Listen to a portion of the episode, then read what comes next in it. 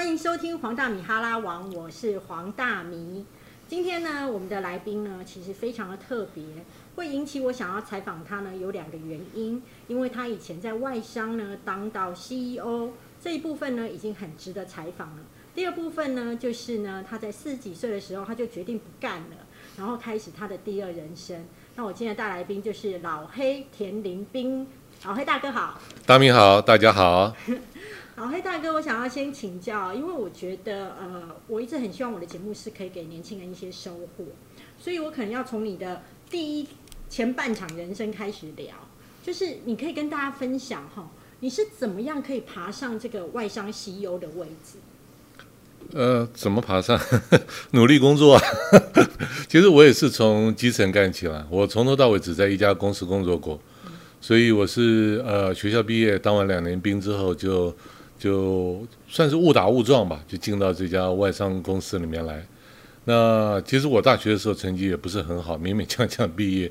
呃，各学科也都不是很好，所以我也没考虑什么出国留学啦那些。我我大概唯一一个比较好一点的成绩就是我的英文还不错，所以我当时就锁定啊外商公司。对。那刚好那个时候那个年代，台湾的外商公司还蛮多的，需求还蛮多的。所以我就误打误撞了进了这家公司，就从一个业务助理开始慢慢往上爬。但我有个好奇哦，因为你是从业务助理，为什么是选业务助理的角色？因为其实台湾很多的爸爸妈妈都会觉得做业务很辛苦，而且你本身英文能力又很好的情况之下，可能会觉得说，那你为什么不去当老师？老师，我连想都没想，就像我说，因为我以前的那个呃学业成绩不是很好嘛，所以我从来没想过去误人子弟这件事情。那业务助理也不是我挑的，其实我当时也只是想要找一个一个外商公司一个稳定工作，如此而已。那其实我在这家公司待了二十二年，我也不是从头到尾都在做业务了。大部分时间是做业务，但是我中间也转过，我也曾经当，我跟你一样，我当过呃呃三年的那个人事资源呃那个人力资源的经历，对，所以我也是绕来绕去，但是大部分时间是在业务。嗯，那我可以跟您请教一件事情吗？就是其实业务是不是比较容易往上爬？呃，对，其实可以这样说，因为呃人。当然，当然，你当什么人事啦，或者什么也都有可能了。但是为什么业务更可能一点？是，无论如何，公司公业务是养公司的人嘛，其他的呃方选是被养的人嘛，所以通常业业务底的人的话，往上爬的机会的确是比较多一点。所以你会建议年轻人在一开始的时候往业务这一方面去做训练？会，我会，我觉得。你以你如果说你的个性是比较偏随便说是偏人事啦或者偏财务的话都没有关系。你以后最终的目的想要当财务的这个 F 呃什么 CFO 啦或者是什么 CHO 啦那些都没关系。但是我建议你一定要有一些业务的经验，嗯，因为只有当你有了业务经验，你对于整个公司的呃架构也好，它的运作方式也好，才会有一个比较完整的一个一个看法。因为像比如说我像我很了解新闻圈的生态，比如说如果你超过三十五岁，对做新闻圈的人而言，它是一个体力很大的挑战，而且可能这个时候要转进来这个行业都不容易。然后其实过三十岁，你本来是都完全没有经验的，要进来我们这一行就不太容易了。那我也想要请问一下老黑大哥，就是那如果做业务的话，他有年龄上面的限制，或者是说？他有在几岁之前他是可以的，之后就不行了，也是有这样的情况。我我觉得各个方向都一样，你当然是越早涉猎是越好。呃，就像比方说，你其实你如果做业务，你如果在三十岁，我觉得三十岁还可以了。你真的过了三十五岁才开始，大概机会就很小很小了。嗯，所以最好是在年轻的时候，即使说你你最终的目的不是要做业务，但是你也在。希望在越早的时间去接触业务越好，这样会对你比较好，一定是比较好。好，那既然已经，比如说走入业务这一块，其实有企图心的年轻人一定会想要往上爬。我觉得老黑大哥，你当年一定也是这样。那你是有什么样的特质可以让你往上爬到 CEO？嗯，什么样子的特质？我我们公司有一些评判人的标准，我知道很多的大企业，包含呃外商企业、本土企业都有呃他们自己的评断标准。就是从我那三年做人力资源的经验当中，我发觉到，其实大家的说法做法，它可能不太一样，其实内容大同小异。我我我讲我们公司当时评断人的三个标准，对，第一个，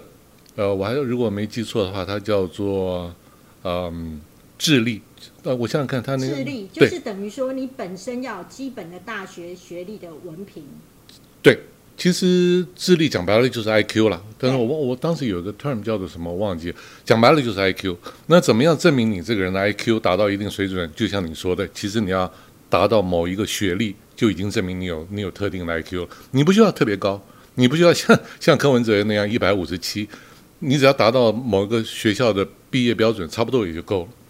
那第二部分呢，在人第二个部分它叫做积极性。积极性，积极性，就是说你呃给你自己设定的这个目标有多高。那比较懒惰一点的人话，就会定一个比较比较比较容易达到的标准；但是比较有积极性的人话，他就会定一个比较高的标准。积极性还表表现在另外一个地方，就是当你碰到困难、碰到挑战的时候，你表现出来的勇气。有些人一碰到困难就会往后缩了，对有些人就说我跟你拼了，这就是积极性的表现。像我也是，就是跟你拼了那一种。啊，对，那你就表示说你的积极性很强。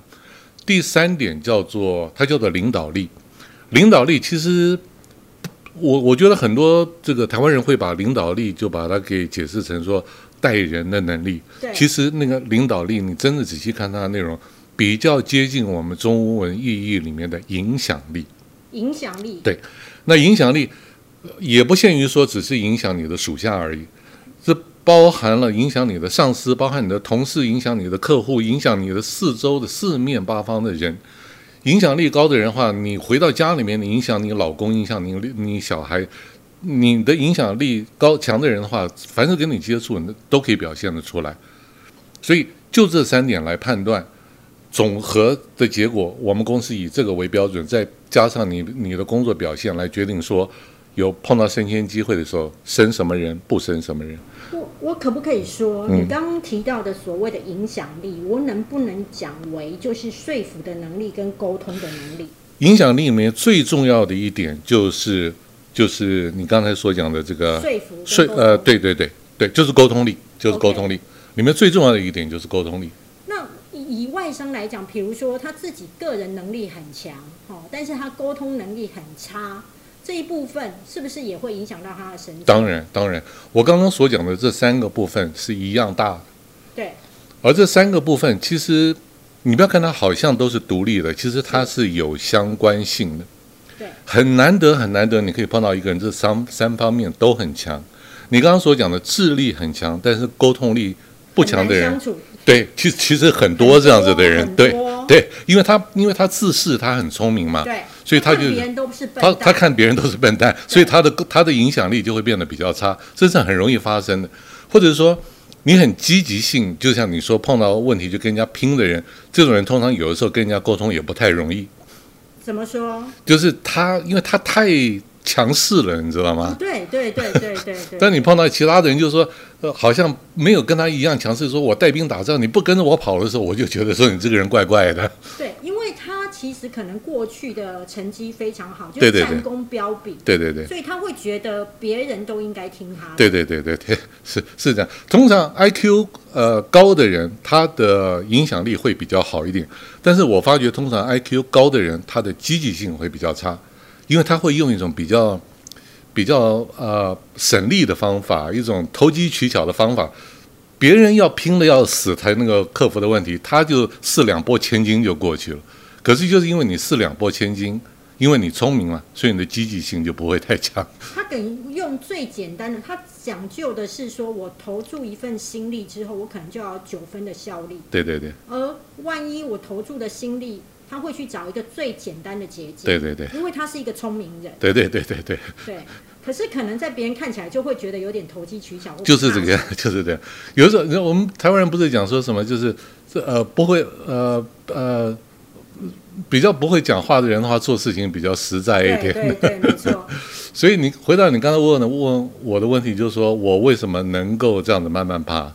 嗯，其实在我讲的刚才三项能力里面，我在公司里面评断起来，我的第一项我的 IQ 蛮高的，不敢讲说是最高了，但是绝对是中上了。然后我的第三项的呃影响力不错，我最差的就是积极性。啊，为什么你会积极性不够？我我就是不够不够那个想做事情，想要用最简单的方法去达成的那样的那种人呢、那你会有因此吃过亏，或是当然有被别人评论过当然有，如果说我那个方面更强的话，呃，我可能做到的绝对不只是台湾的 CEO 的位置而已。台湾 CEO 讲老实话，因为我们的在台湾的组织也不是很大，对。也不是一个多多多，在我们的组织里面也不是一个多高的职位，大不了就是中上了。我上面的老板多了，我我相信，其实那个我的听众现在听到这一部分啊，一定是忙着在做笔记，想说到底是要怎么样能够被老板赏识。其实刚刚老黑大哥讲的那几点，我也都很认同。有时候企业在找的人才，他不是去找那个最聪明的，而是他可能各项都还不错，然后他自己本身能力也强，然后他也又可以有沟通的能力，但是如果然后又加上积极性，对，其实如果能够这样的话，基本上每一个企业都是会受欢迎的。那我在这边呢，要帮老黑大哥打一下书，因为他刚刚讲的那个精辟的那个三点呢，其实在他的最新的这本著作《老黑的 FIRE 生活实践》，时报出版社出版的。在这本书当中呢，其实有更详尽的解说。那呢，非常欢迎大家呢，如果刚刚觉得自己的笔记做的不够勤快，我非常欢迎大家去买这本书。这本书呢，其实呢，带给我一个非常美好的下午。我们先暂时这边先休息一下，那我们待会来听我们的第二集，谈谈老黑大哥他在往上爬之后，到底为什么他要 fire 掉老板？谢谢大家。谢谢。